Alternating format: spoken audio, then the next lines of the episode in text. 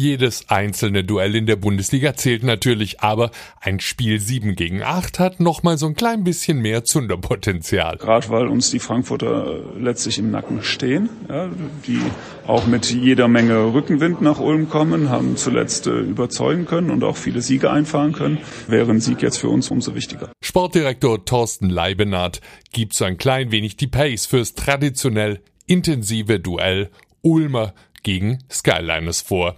Hier ist euer Ratiofarm und Pregame Podcast zur Einstimmung aufs Spiel gegen die Fraport Skyliners.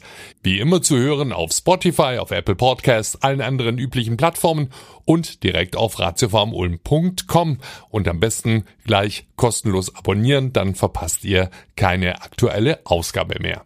Finger weg und trotzdem ganz dicht dran sein. Dieses Motto wird für die Frankfurter im Vorbericht auf der eigenen Website ausgegeben. Link in den Show Notes.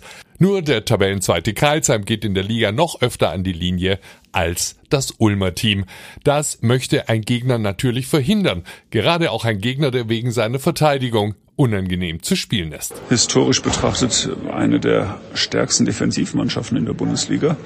Ähm, sie haben so ein System unter Gordon Herbert etabliert und das wird fortgesetzt jetzt unter Sebastian Gleim. Das heißt, du musst dich gegen Frankfurt immer auf eine knüppelharte Verteidigung einstellen und damit rechnen, dass du wirklich nur sehr selten einfache Punkte generieren kannst. Trotz allen Respekts vom guten Ulmer Fallmanagement rechnet Headcoach Jaka Lakovic mit intensiver Frankfurter Gegenwehr. Frankfurt plays uh, very physical, uh, very hard uh, basketball and uh, uh, we will have to um, just match uh, their uh, intensity, their physicality to be successful. Uh, and uh, like we always say, uh, defense for us will be the key. Aber bei den Gästen flutscht nicht nur die Verteidigung.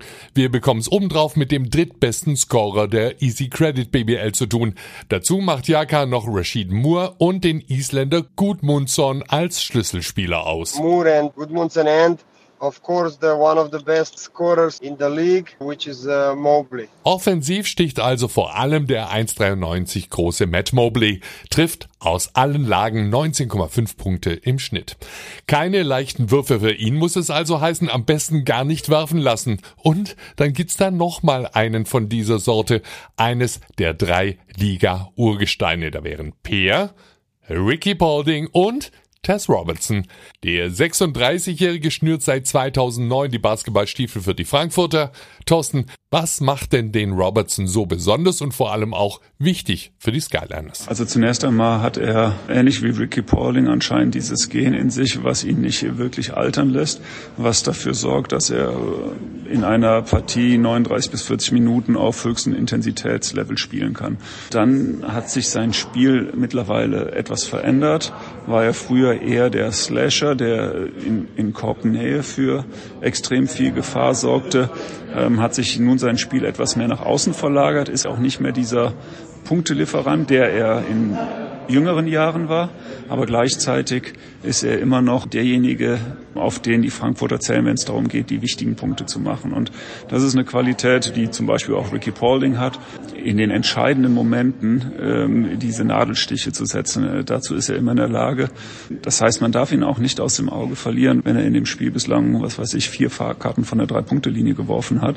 In der 38., 39., 40. Minute, äh, da schießt er ihn auch am Mann rein.